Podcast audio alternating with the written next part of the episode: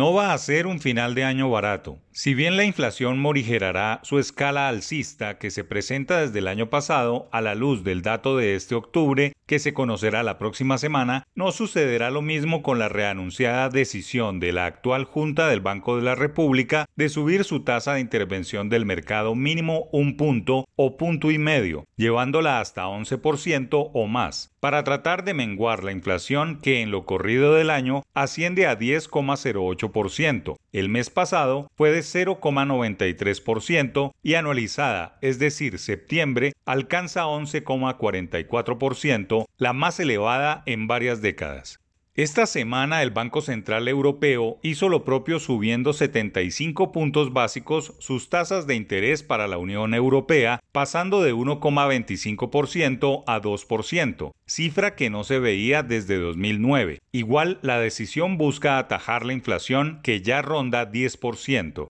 La Reserva Federal se reunirá la próxima semana para revisar el comportamiento de los precios y también ajustar sus tipos, llevando el costo del dinero en Estados Unidos de 3,25% hasta 3,50% como mínimo, el nivel más alto en los últimos 15 años. El mes pasado, el Comité Federal de Mercado Abierto la incrementó 0,75 puntos y anticipó que dicha política continuará hasta que la inflación en el motor de la economía mundial baje de su actual 8,22% hasta los niveles tolerables de 2%, escenario que demorará más de un año. Tanto la decisión de los banqueros centrales de Europa como de Estados Unidos es la responsable de la devaluación que recorre las monedas del mundo, de la cual el peso colombiano no se escapa, y que sumado a la coyuntura política local, ha hecho que la pérdida del poder adquisitivo de los colombianos esté en los primeros lugares del mundo.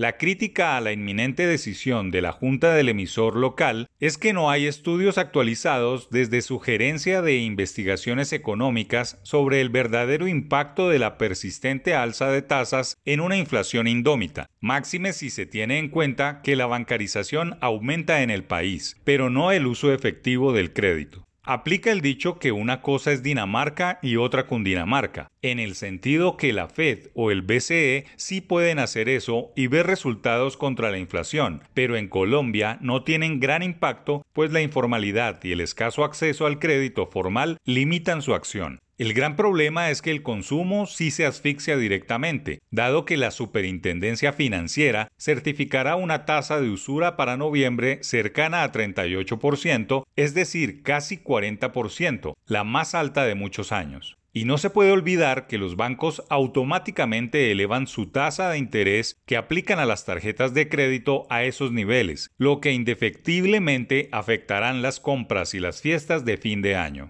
Las explicaciones técnicas del banco siempre son las mismas y actúan de manera reflejo de los bancos centrales de otros países, pero no argumentan desde lo académico, técnico ni científico, basados en las características propias de la economía doméstica. Claro que las tasas de la Fed y el BCE pesan, al igual que la guerra en Ucrania, el petróleo y demás externalidades, pero ya es tiempo de que el mandato constitucional de preservar el poder adquisitivo de los colombianos se haga valer, que existan más estudios que soporten sus alzas mensuales del costo del dinero y que las instituciones de investigación áulicas de sus medidas aporten más a cambiar la receta del dinero caro.